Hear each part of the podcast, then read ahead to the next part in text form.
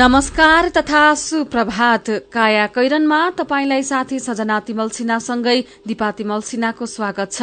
काया कैरन उज्यालो रेडियो नेटवर्कसँगै उज्यालो अनलाइन र मोबाइल एप्लिकेशनबाट एकसाथ प्रसारण भइरहेको छ। आज दुई हजार पचहत्तर साल वैशाख चार गते मंगलबार सन् दुई हजार अठार अप्रेल सत्र तारीक वैशाख शुक्ल पक्षको प्रतिपदा उपरान्त द्वितीय तिथि। काया कैरनका साथमा मुना चिया। हर उत्सव हर मौसममा मुना चिया। काया कैरन शुरू गरौं मुख्य मुख्य खबरका शीर्षकहरूबाट। पार्टी एकताका बारेमा एमाले र माओवादीका शीर्ष नेताबीच आज वार्ता। आउँदो आइतबार नै एकता गर्न एमालेको जोड केन्द्रीय समितिमा बराबरी दावी। साल ट्रेडिङको शेयरमा डेढ अर्ब घोटला आयल निगमको जग्गा किन्दा एक अर्ब चौतिस करोड़को नोक्सानी नेपाल ट्रस्टको जग्गा भाडामा दिँदा पाँच अर्ब अनियमितता। नेपालको श्रम बजारमा प्रतिदिन पैंतिस हजार जनशक्ति थपिने उच्च रोजगारी सृजना गर्न आर्थिक वृद्धिले मात्र नपुग्ने विश्व बैंकको ठहर। न्यूयोर्क टाइम्स र न्यूयोर्कर म्यागजिनलाई यो वर्षको पुलिटजर पुरस्कार अमेरिकी सिनेकर्मीको यौन उत्पीड़नका खबर खुलासा गरेकोमा सम्मान र आइपीएल क्रिकेटमा कोलकाताद्वारा दिल्ली एकहत्तर रनले पराजित।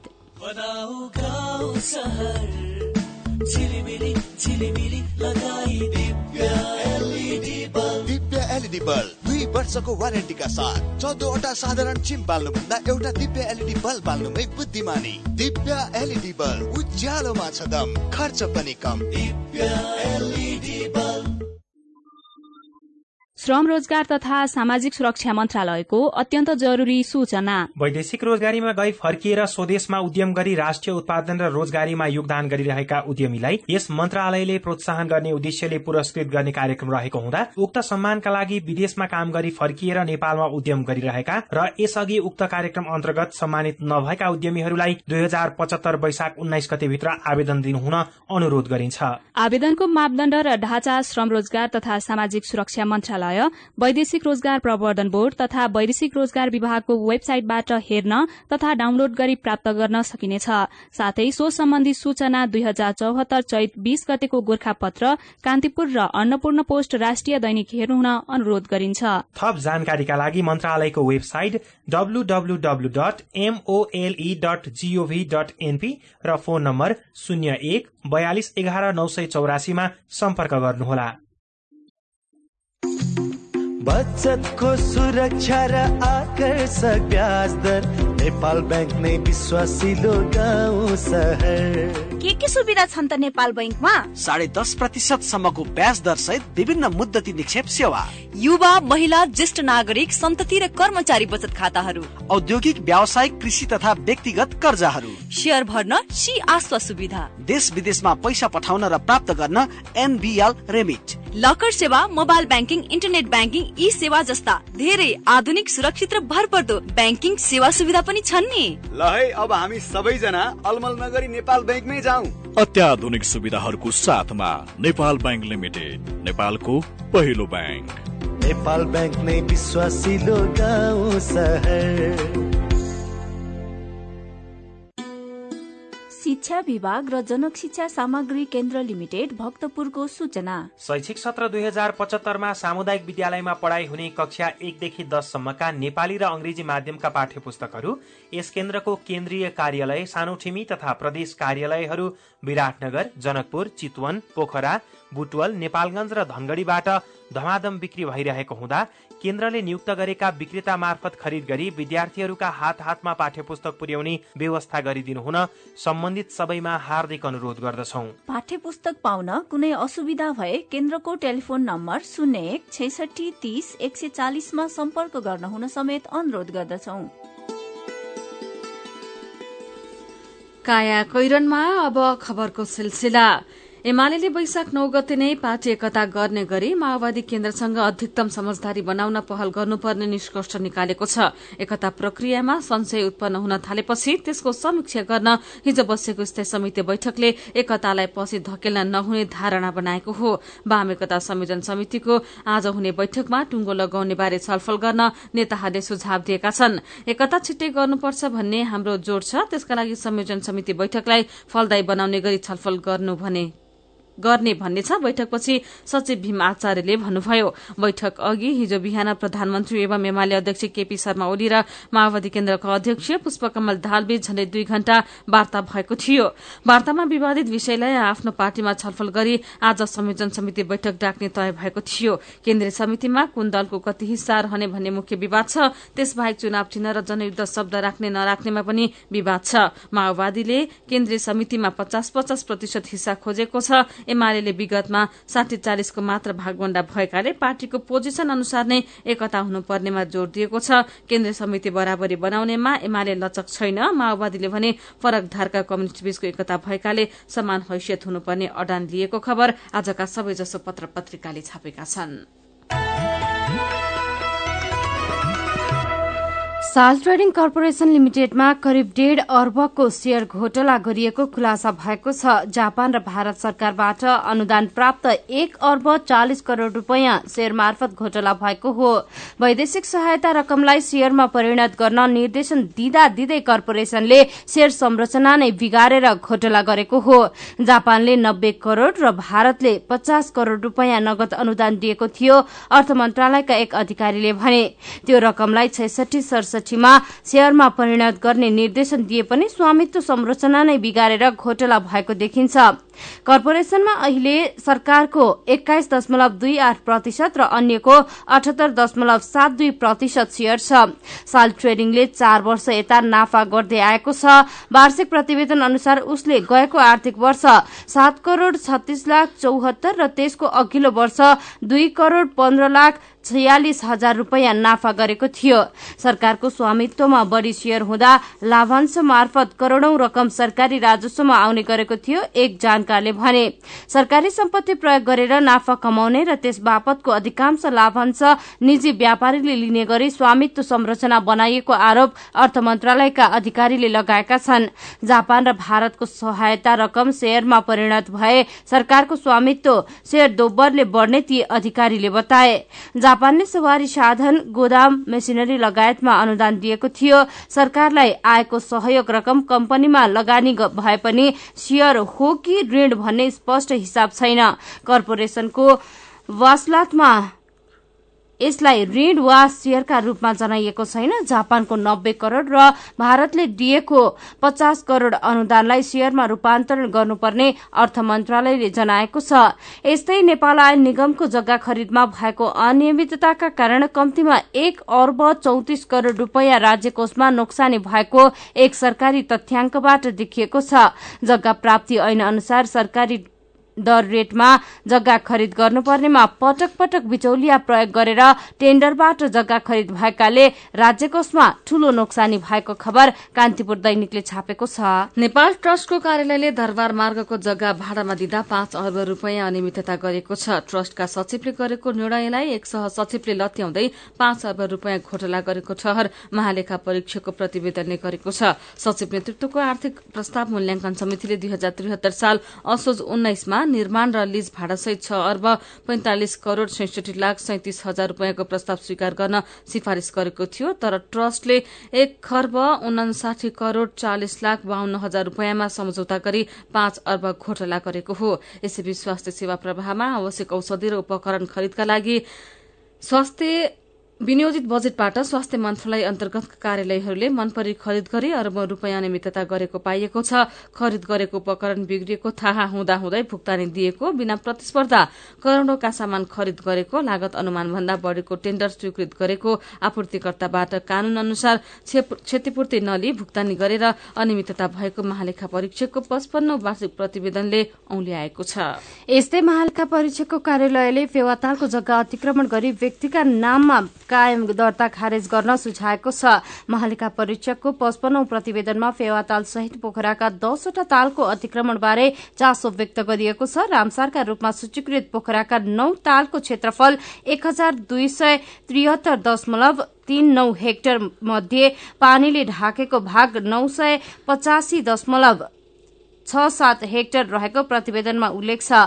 दुई सय सत्र दशमलव दुई पाँच हेक्टर क्षेत्र अतिक्रमणमा परेको प्रतिवेदनमा उल्लेख छ जग्गा नापचाज ऐन दुई हजार उन्नाइसको दफा छको गमा साबिकमा कसैले सार्वजनिक जग्गा अतिक्रमण गरी भोग गरेको भए नाप जाँच गर्दा त्यस्तो जग्गा सार्वजनिक जग्गाकै रूपमा दर्ता गर्नुपर्ने व्यवस्था छ तर पोखराका तालको जग्गा कर्मचारीको मिलेमतोमा व्यक्तिको नाममा दर्ता गरिएको थियो। यसमा फेवातालको जग्गा समेत परेको थियो। नागरिक दैनिकले खबर छापेको छ। सरकारले नक्कली भ्याट बिलको कारोबारलाई नियन्त्रण गर्न नसक्दा तथा ठूलो परिमाणको कारोबार गर्नेलाई समेत भ्याटको दायरामा ल्याउन नसक्दा राज्यलाई वार्षिक उन्नाइस अर्ब रूपियाँ भन्दा बढ़ी राजस्व गुमेको छ। महालेखा परीक्षकको कार्यालयका अनुसार एक खर्ब बत्तीस अर्ब तेइस करोड़ रूपियाँ बराबरको कारोबार भ्याटको दायरा बाहिर छ। यस बापत राज्यले पाउनुपर्ने उन्नाइस अर्ब चालिस करोड़ रूपियाँ राजस्व प्राप्त हुन सकेको छैन।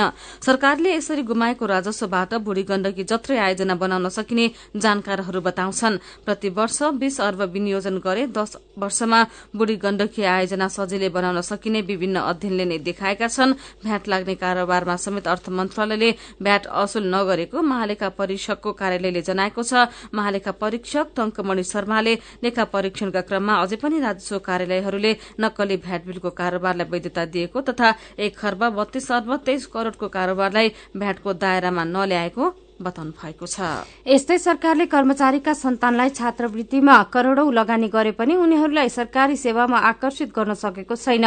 सरकारी छात्रवृत्तिमा कर्मचारीका सन्तान डाक्टर इन्जिनियर नर्स कृषि तथा वन प्राविधिक बनेका छन्। यो छात्रवृत्तिमा मात्रै सरकारले आर्थिक वर्ष दुई हजार त्रिहत्तर चौहत्तरसम्म साठी करोड़ एकचालिस लाख चार हजार रूपियाँ वितरण गरिसकेको छ। आर्थिक वर्ष दुई हजार चौहत्तर पचहत्तरका लागि थप चौध करोड़ रूपियाँ वितरण वितरण गर्ने योजना छ। संघीय मामिला तथा सामान्य प्रशासन मन्त्रालयले छात्रवृत्ति वितरण गर्ने जिम्मेवारी पाएको छ। छात्रवृत्ति पाउने रकम दुई लाखदेखि पाँच लाख रूपियाँसम्म तोकिएको छ। कर्मचारी सन्ततिको छात्रवृत्तिमा पाउने अर्ब खर्च उपलब्धि शून्य शीर्षकमा अन्नपूर्ण पोस्टले खबर छापेको छ। काया कैरनमा कुराकानीसँगै खबरको सिलसिला बाँकी नै छ। सुन्दै गर्नुहोला। काकी नमस्कार है नमस्कार। लौ हेर यो हरिलाई। अस्ति मात्रै यसको पसलमा आग लागि भयो। यसलाई भने केही चिन्तै छैन। के भएको यसलाई? मलाई केही भएको छैन काकी। काकीलाई थाहै रहन्छ। मैले त आफ्नो लघु व्यवसायको लघु बिमा कार्यक्रम मार्फत बिमा पो गरेको छु। नोक्सानी अनुसार बिमाको नियमभित्र रहेर क्षतिपूर्ति पाइहाल्छु नि। के को चिन्ता? लघु बिमा क्षतिपूर्ति? के भन्छ यो? ल काकी सुन्नुहोस्। लघु बिमा भनेको मानिसहरूको दैनिक जीवन तथा जीविकोपार्जनको क्रममा आइपर्ने विभिन्न प्रकारका जोखिमहरूबाट हुने आर्थिक नोक्सानीमा क्षतिपूर्ति दिने कार्यक्रम हो। ए अनि कस्ता जोखिमहरूमा लघु बिमाले सहयोग गर्छ त?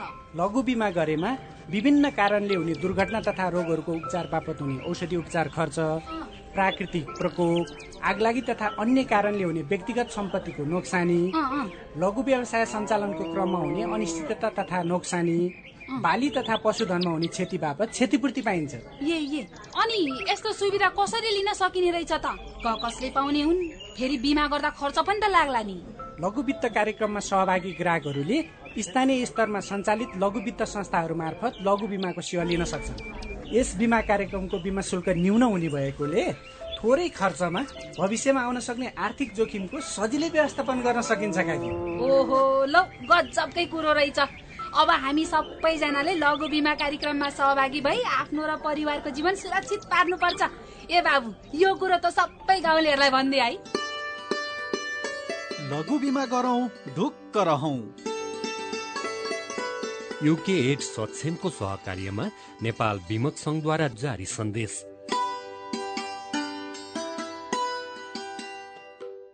खत्तम पार्यो खत्तम खत्तम। के खत्तम भयो? सबैले पढे मेरो नाति चाहिँ दिनभरि मार्तोल रेन्चु पेन्चिस बोकेर हिँड्छ हेर्नुहोस्। सिप त सिक्यो नि त। तिम्रो नातिलाई सबैले प्लम्बर बाबु भन्छन्। यो वडामा धारा बाथरुम बनाउनु पर्यो भने ऊ एक नम्बरको छ। तर हातमा रेन्चु पेन्चिस मात्र भएर के अरू? प्रमाण पत्र छैन? अब त्यो पनि हुन्छ हजुरबा।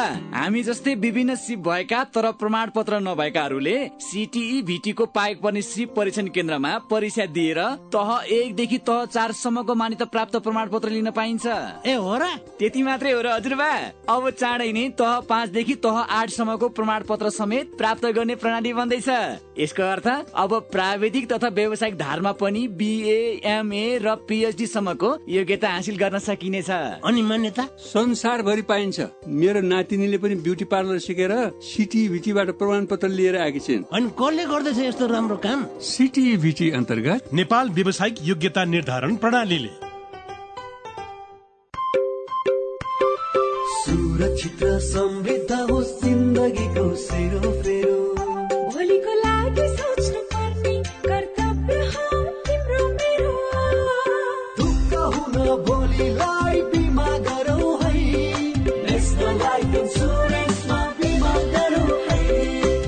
तीस वर्षदेखि सञ्चालनरत नेपालकै पहिलो अग्रणी जीवन बिमा कम्पनी नेपाल सरकारको पूर्ण स्वामित्व रहेको राष्ट्रिय वाणिज्य ब्याङ्क प्रवर्धक रहेको national life insurance company Lazimpat Kathmandu.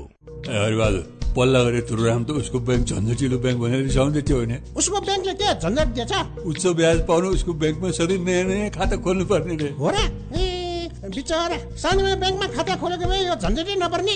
हो त नि मेरो मोबाइलमा सम्पन्न बचत खातामा ब्याज बढेर आठ आठ प्रतिशत भएको एसएमएस आइसक्यो भने सानीमा ब्याङ्कको कुरै अर्कै सानीमा ब्याङ्कमा त साझेदार ब्याङ्कको सात सय भन्दा बढी एटिएमबाट प्रत्येक महिना सित्तैमा तिन पटकसम्म पैसा झिक्न सकिन्छ। No commission no tension no झन्झट। अब ध्रुवरामलाई पनि सानीमा ब्याङ्कमा खाता खोलाउनु पर्छ सानिमा ब्याङ्क सबल अनि विश्वसनीय ब्याङ्क अनलाइन खाता खोल्नको लागि W W W dot Sanima bank dot कममा लगइन गर्नुहोस्। थप जानकारीका लागि अन्ठानब्बे शून्य एक सय उन्नाइस शून्य एक सय उन्नाइसमा सम्पर्क गर्नुहोला।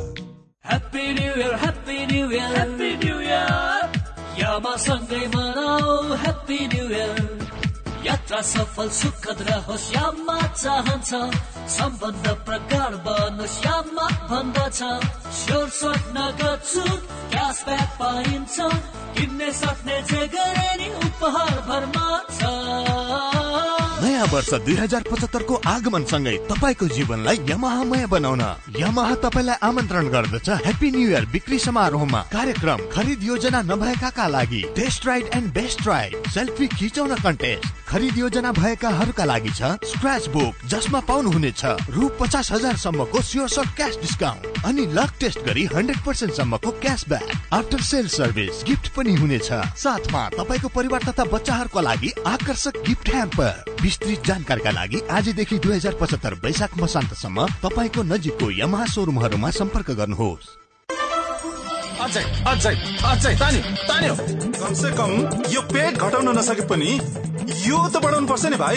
यो लाउडे बन्ला र झ्याङ पाला भनेको सोल्टा त उते चिल्ले म यता रित्ते। तपाईँ लन्डन नटेकी नछोड्ने हुनुभयो नि त। त्योभन्दा अरू सपना पनि त देखेको छैन। भाग्यमा यसैको बुढा हुनु ल्याएछ कि हो? धडकन बढ्दैछ। पिङ्कु म तिमीलाई जसरी पनि आफ्नो बनाएर छोड्छु। नारीको शरीर किन्नुमा र उसको माया किन्नुमा धेरै फरक छ मिस्टर बिकी म भन्दिन तिमी र म सँगै हुनुपर्छ भनेर। त्याग पनि माया हो। नेपाल अधिराज्य गरी वैशाख चौधबाट प्रदर्शन हुँदैछ ह्याप्पी डेज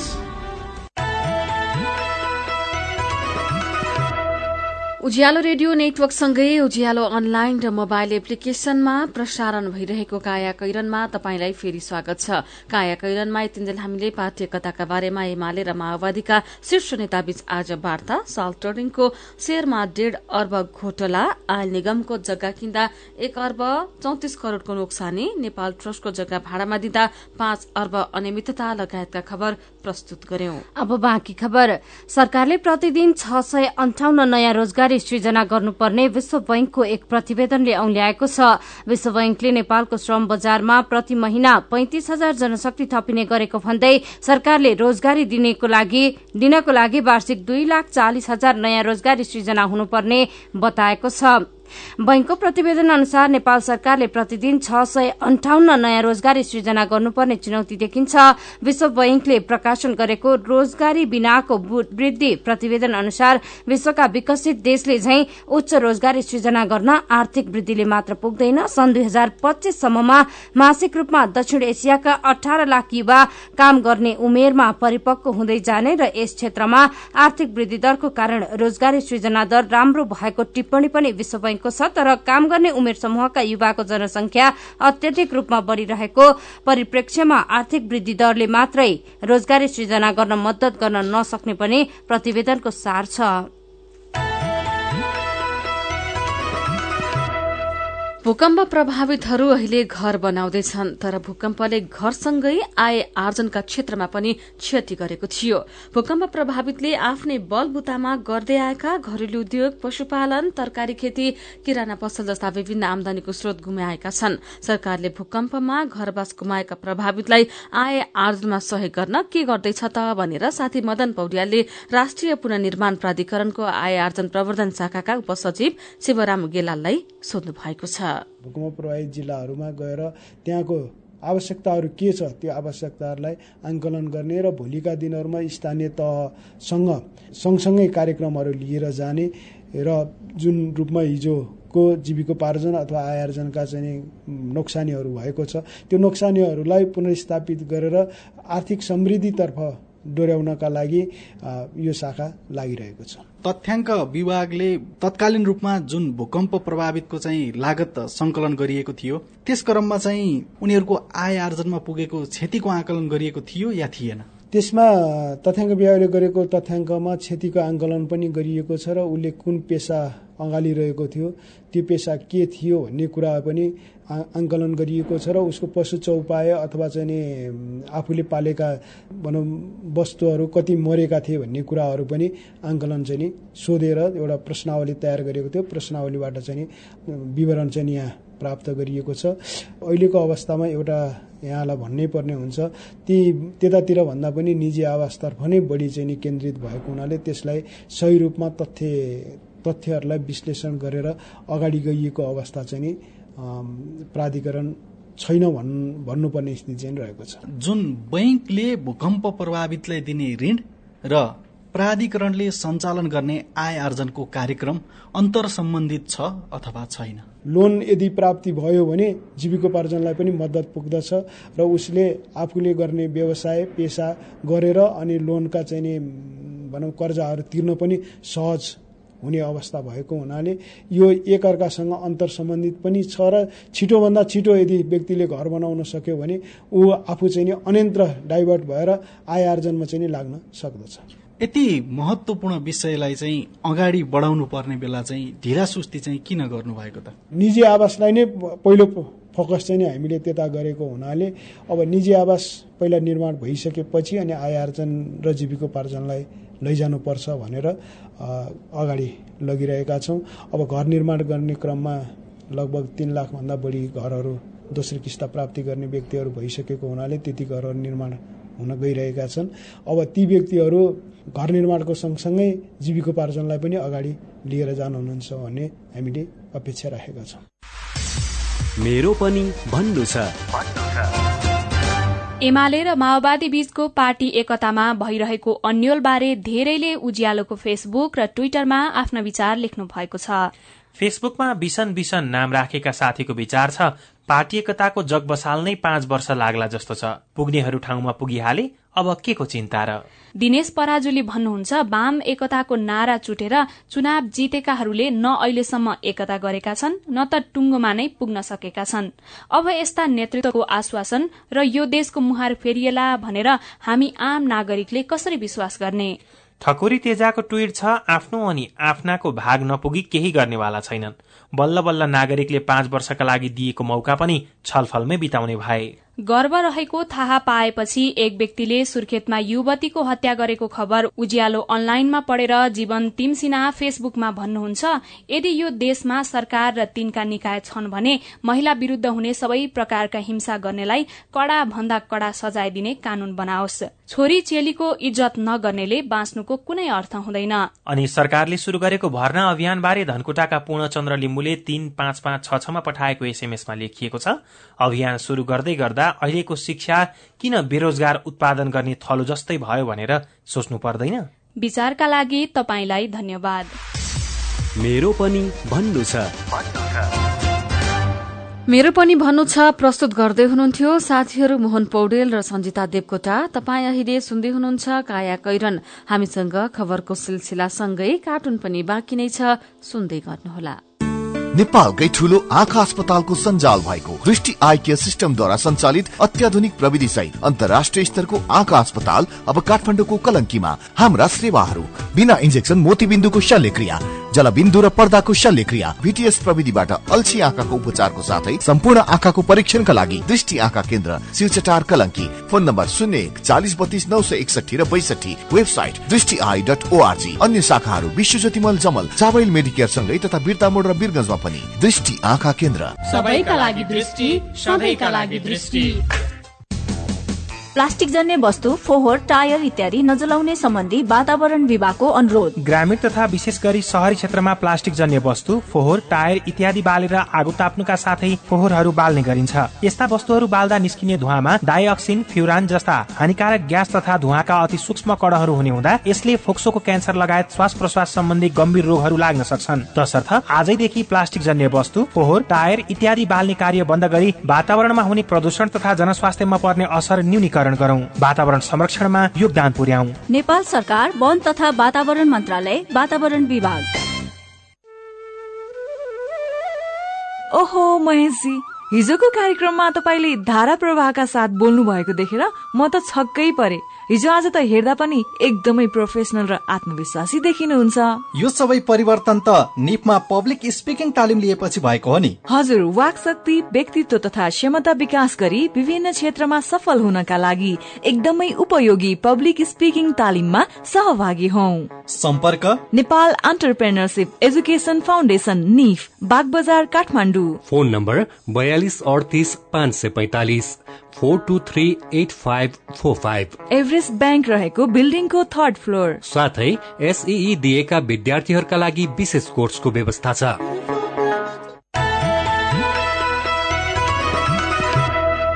सीधा कुरा प्रष्ट विचार काठमाडौँमा नब्बे mega hertz Ujyaalo radio network मार्फत देशभरिका विभिन्न एफएम स्टेशन तथा उज्यालो अनलाइन र मोबाइल एप्लिकेशनमा प्रसारण भइरहेको काया कैरनमा तपाईंलाई फेरि स्वागत छ। अब विदेशको खबर। यो वर्षको पुलिट्जर पुरस्कार न्यूयोर्क टाइम्स र न्यूयोर्कर म्यागजिनले संयुक्त रूपमा पाएका छन्। हलिउड अर्थात अमेरिकी चलचित्रमा यौन उत्पीड़नका खबर सम्प्रेषण गरेकोमा यिनीहरूलाई पुलिट्जर पुरस्कार प्रदान गरिएको हो। अन्तर्राष्ट्रिय पत्रकारिताको क्षेत्रमा पुलिट्जर पुरस्कार निकै महत्वको मानिन्छ। अब खेल खबर इण्डियन प्रिमियर लिग आइपीएल क्रिकेटमा गैराती कोलकाता नाइट राइडर्स विजयी भएको छ। प्रतियोगितामा दोस्रो खेल जित्ने क्रममा कोलकाताले दिल्ली डेयर डेभिल्सलाई एकहत्तर रनको फराकिलो अन्तरले हराएको हो। जितका लागि दुई सय एक रनको लक्ष्य पछ्याएको दिल्लीले चौध दशमलव दुई ओभरमा सबै दस विकेट गुमाएर एक सय उन्तिस रन मात्र बनाएको थियो। हामी काया कैरनको अन्त्यतिर आइपुगेका छौं। अब केही खबर संक्षेपमा। काठमाडौँ उपत्यका सहित पूर्वमा अहिले मेघगर्जन र हावरी सहित पानी परेको छ। भारतको बिहार आसपासमा बनेको न्यून चापिय क्षेत्र तथा बंगालको खाड़ीबाट आएको जलबाष्पयुक्त हावा र पश्चिमी वायुको प्रभावले गर्दा पानी परेको मौसमविद सुभाष रिमालले जानकारी दिनुभयो। संघीय संसदमा सोह्रवटा संसदीय समिति रहने लगभग टुङ्गो लागेको छ। प्रतिनिधि सभामा दश र राष्ट्रिय सभामा चार तथा दुवै सभाका संयुक्त दुईवटा समिति रहनेछन्। प्रतिनिधि सभा र राष्ट्रिय सभाले गठन गरेका छुट्टा छुट्टै नियमावली मस्यौदा समितिले नियमावलीलाई अन्तिम रूप दिइरहँदा समितिहरूको संख्या टुङ्गो लागेको हो। दुर्लभ वन्यजन्तु रेड पाण्डा संरक्षणका लागि रसुवामा जन्मोत्सव मनाइएको छ। केक काटेर नौलो तरिकाले रेड पाण्डाको जन्मदिन मनाइएको खबर आजको अन्नपूर्ण पोस्तैनिकले छापेको छ। भारतबाट आयातित माछा क्वारेन्टाइनमा छामेर सुँघेर अनि हेरेर परीक्षण गरेकै भरमा उपभोक्ताको चुलासम्म पुग्ने गरेको छ यो खबर। बिर्तामोडको अन्नपूर्ण पोस्टले छापेको छ। र सरकारले पूर्व पश्चिम विद्युतीय रेल परियोजना अन्तर्गत रूपन्देहीको बुटवलदेखि कञ्चनपुरको गड्डा चौकीसम्मको विस्तृत आयोजना प्रतिवेदन डीपीआरको अन्तिम चरणमा पुर्याएको छ। काया कैरनमा अब पालो उखानको। वैशाख गल्ने जेठ बल्ने। उज्यालो रेडियो नेटवर्कबाट प्रसारण भइरहेको काया कैरन सक्नु अघि मुख्य मुख्य खबर। फेरि एकपटक। पार्टी एकताका बारेमा एमाले र माओवादीका शीर्ष नेता बीच आज वार्ता। आउँदो आइतबार नै एकता गर्न एमालेको जोड केन्द्रीय समितिमा बराबरी दावी। साल ट्रेडिङको शेयरमा डेढ अर्ब घोटला। आयल निगमको जग्गा किन्दा एक अर्ब चौतिस करोड़को नोक्सानी। नेपाल ट्रस्टको जग्गा भाडामा दिँदा पाँच अर्ब अनियमितता। नेपालको श्रम बजारमा प्रतिदिन पैंतिस हजार जनशक्ति थपिने। उच्च रोजगारी सृजना गर्न आर्थिक वृद्धिले मात्र नपुग्ने विश्व बैंकको ठहर। न्यूयोर्क टाइम्स र न्यूयोर्कर म्यागजिनलाई यो वर्षको पुलिट्जर पुरस्कार अमेरिकी सिने कर्मीको यौन उत्पीड़नका खबर खुलासा गरेकोमा सम्मान। र आइपीएल क्रिकेटमा कोलकाताद्वारा दिल्ली एकहत्तर रनले पराजित। अब कार्टुन। आज हामीले कान्तिपुर दैनिकमा गजब सभा शीर्षकमा अविनले बनाउनु भएको कार्टुन लिएका छौं। आजको कार्टुन एमाले र माओवादी केन्द्रको पार्टी एकतासँग सम्बन्धित छ। कार्टुनमा एकता वार्तामा तीनजना नेताहरू जाँदैछन् अनि बाटोमा सल्लाह गर्दै दुईजनाको बीचमा हिँडेका नेता जस्ता देखिने व्यक्ति भन्दैछन्। म एकता एकता भन्छु। उहाँले यता यता भन्नुहुन्छ अनि तपाईँ चाहिँ उता उता भन्नु। आजको काया कैरन सकिएको छ। काया कैरन सुन्नु भएकोमा तपाईँलाई धन्यवाद। उज्यालो रेडियो नेटवर्कमा केही बेर पछि प्रसारण हुन्छ। बिहानी रेडियो पत्रिका उज्यालो फल्छ काया कैरनबाट प्राविधिक साथी मनोज विष्टसँगै सजना र दिपा विदा हुन्छौ। उज्यालोको मोबाइल एप्लिकेशन र उज्यालो अनलाइन डट कममा ताजा खबर पढ्दै र सुन्दै गर्नुहोला। नमस्कार।